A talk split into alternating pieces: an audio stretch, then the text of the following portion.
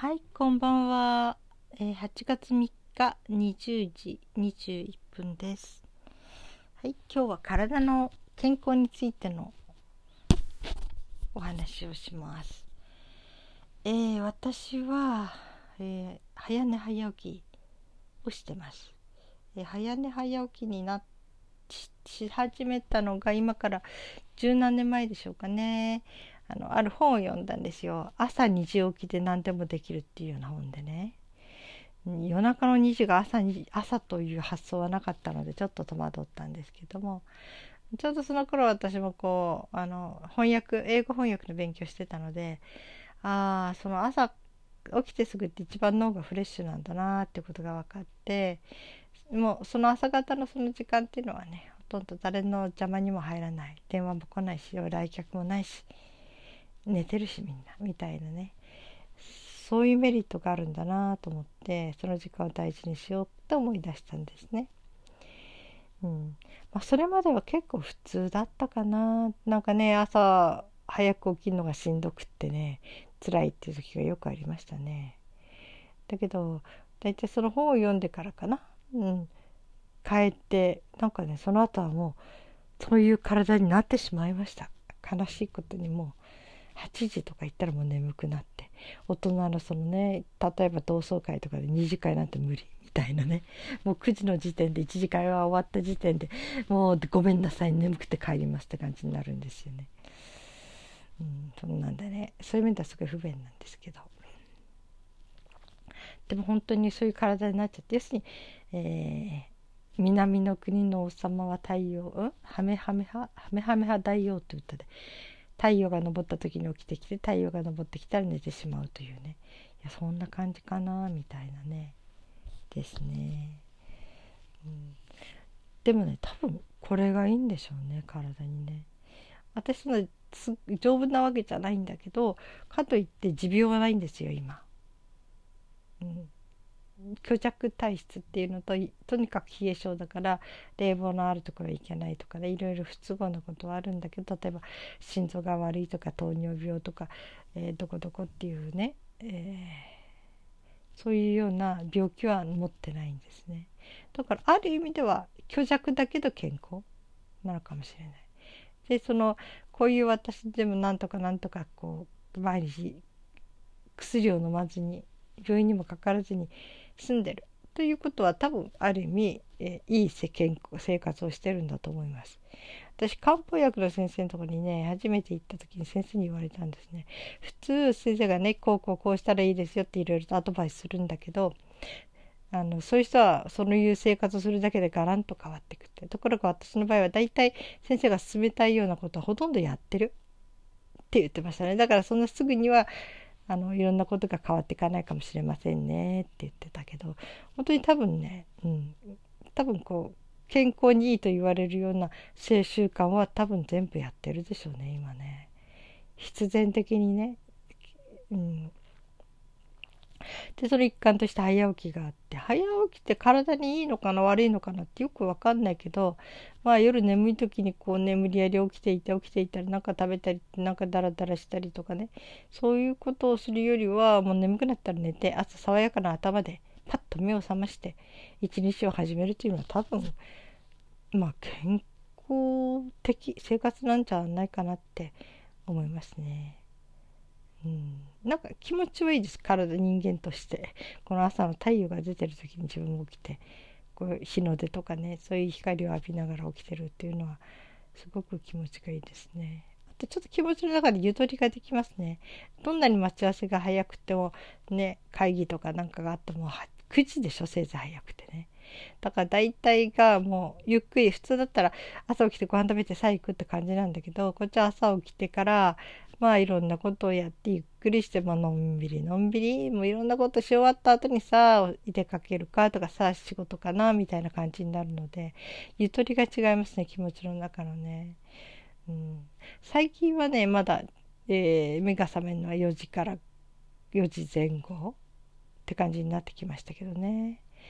うん、本当にもうちょっと早い時がありましたね。うん、2時に起きてた時もあります。でもそれはだんだんだんだんちょっとねいろいろ生活の中で変えてきて。今はだいたいそうですね。夜は、えー、9時には寝たい。でもたまに10時になっちゃう時もあるけどね。まあそれでも私にしては随分大人の生活してるなって思っちゃいますね。前は本当に7時から眠くなって8時になったらもう何やったら無理。って感じなぐらい眠かったのでまだ9時まで起きてられるとかね下手したら10時まで起きてられるとかそれはすごくすごくねうんまあ大人の生活の一部かなみたいなくらいになってきましたけどね。うん、まあ健康を戻したその早起きちょっとなんかよく朝起きてから数時間以内には太陽の光を浴びることって言いますよね。まあそれもちょっと必然的にちょっと暑い夏ですからね朝の涼しいうちでいいと思って犬の散歩行ったりするので、うん、これも必然的になってますね健康的な生活にね。うんまあ早起き早起きいいですよ。朝は爽やかですもう夏もね本当に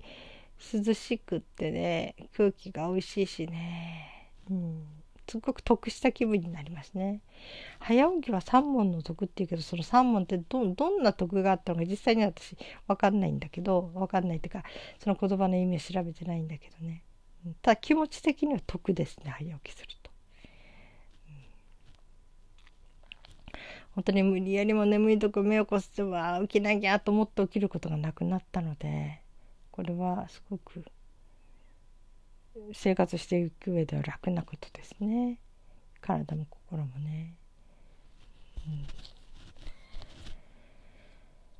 早起きねみんなすごいとか言うけどもこれ体の癖になっちゃってるのでねすごいもんなもん何もしたくなくてもしたしたくても体が勝手にその時間に目が覚めて夕方な夜になると勝手に眠りたがるというね。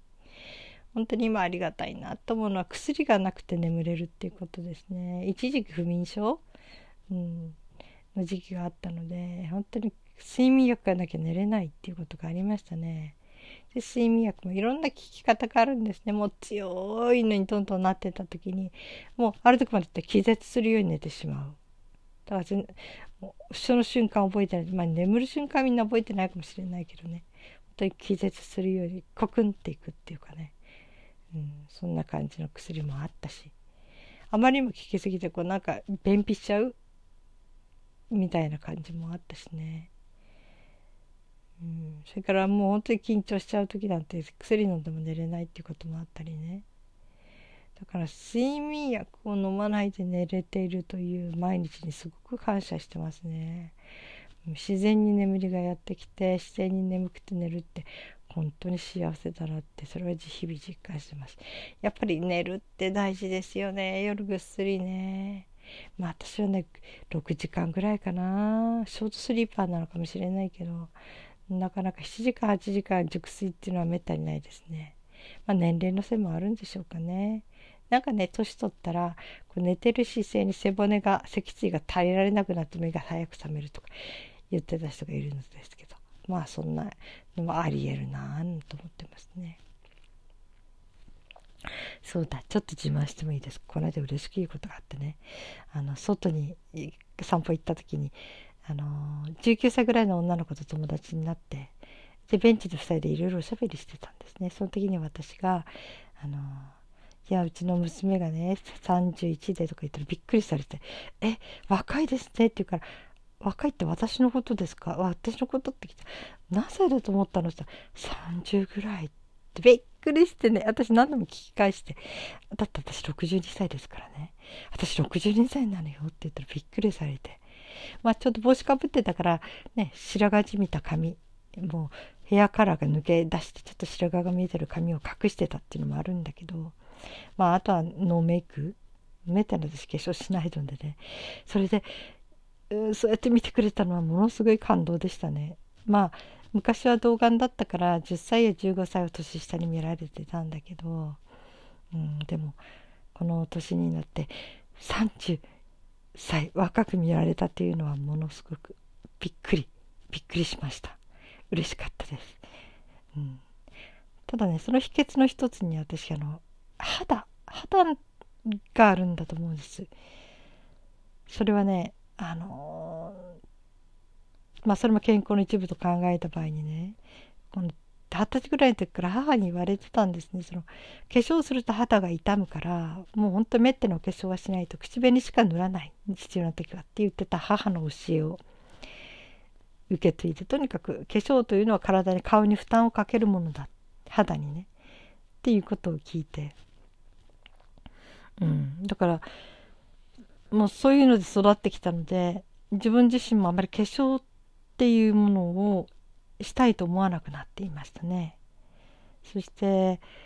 また何かの時に読んだのはねあのある人がやっぱり修道女の肌を見た時にあまりにも綺麗でびっくりしたとあの人たちは化粧しないのにでその後で肌っていうのはもう化粧水とか乳液とかでこういろいろ美容液とかで助けられるともうあとはサボり出す。自分が何もしなくても外から栄養がやってくるっていうことでね。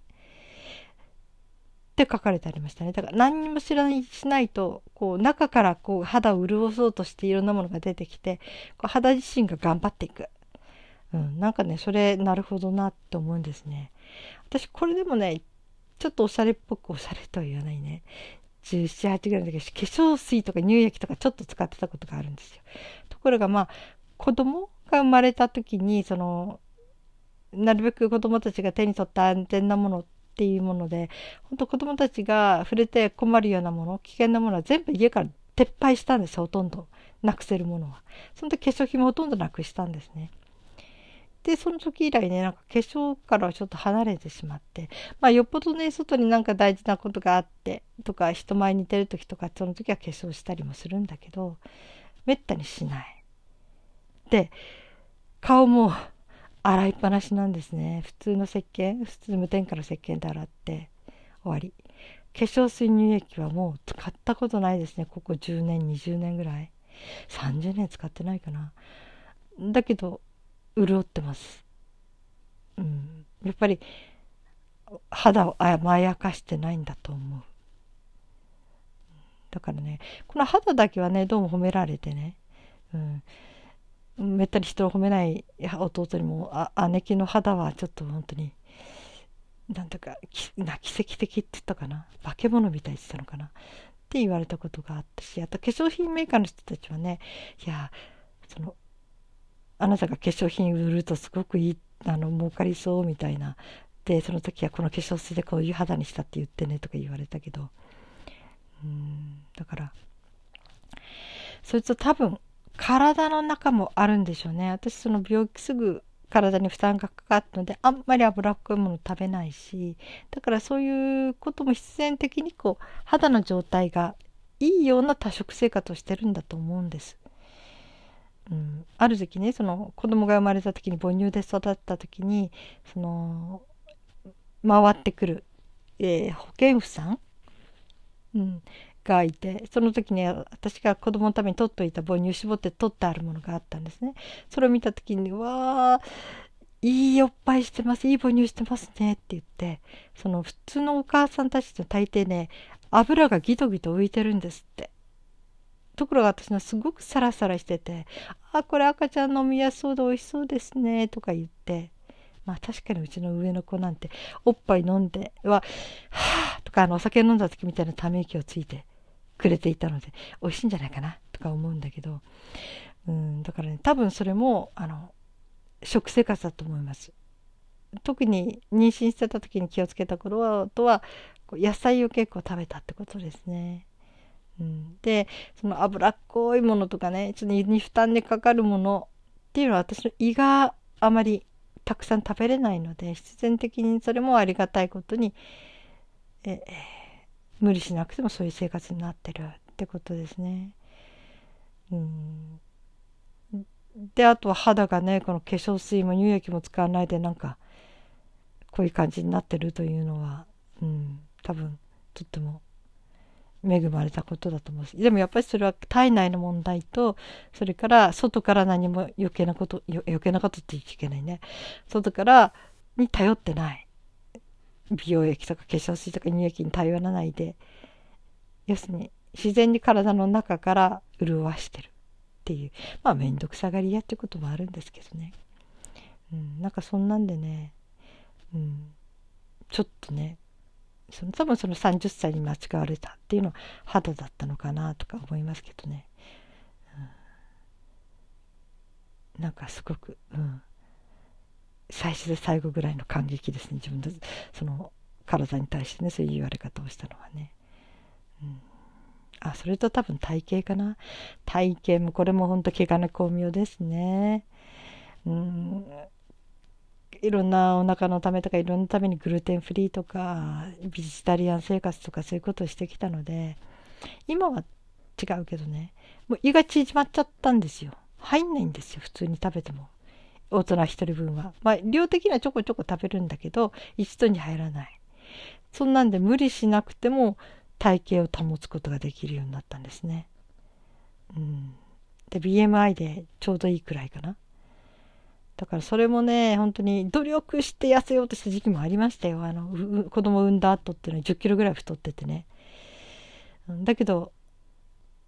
今は努力しなくても、普通にこう、体型がなんかそれなりに、うん。問題はウエストですけどね。ウエストだけはあるんですよ。これはね、詐欺だって人に言われるんだけどね。年下の女の子たちにね、先だって見えるところは細くて見えないところが太いって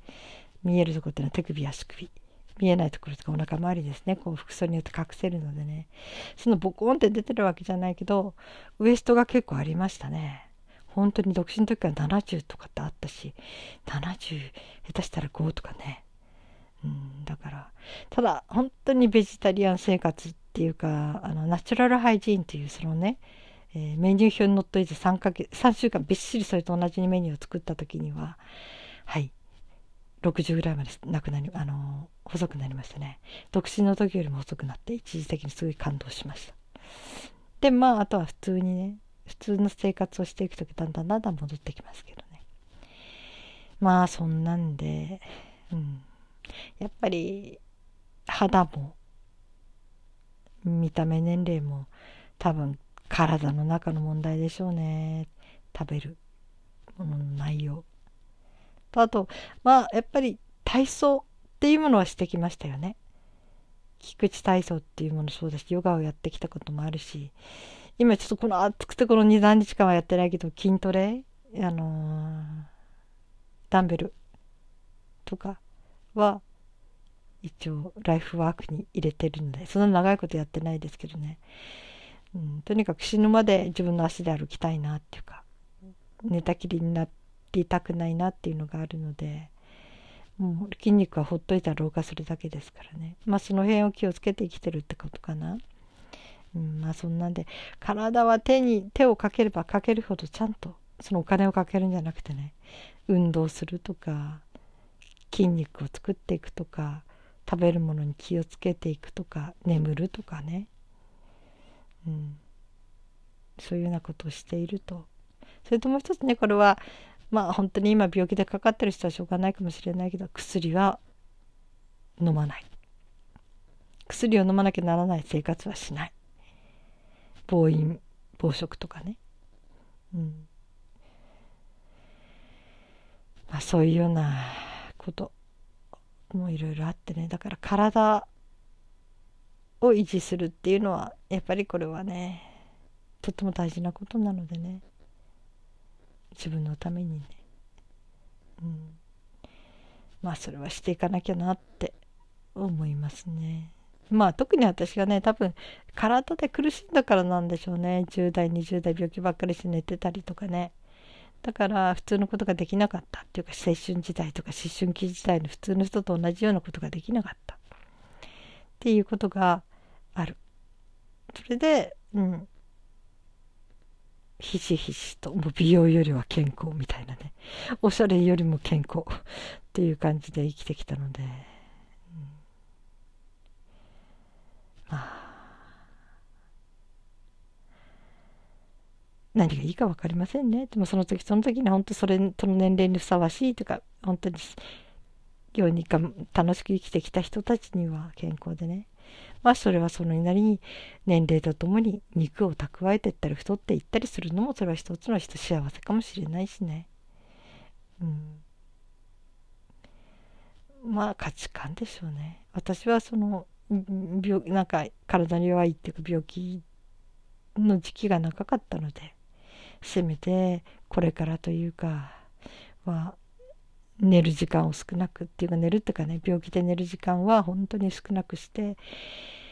体をメンテナンスしていきたいなって思ってますね。これはもう渇望ですね。本当に自分の人生の半分ぐらいは、えー、ちょっとダメだったので、まあ、残りの人生せめて。みんなと同じようにはいかないかもしれないけど健康でありたいなと思ってます。はい20分になりましたはい今今日も暑い日でしたね。うん。皆さんも夏バテしないように体をいたわってください。そして心もね。うん。それではまた。おやすみなさい。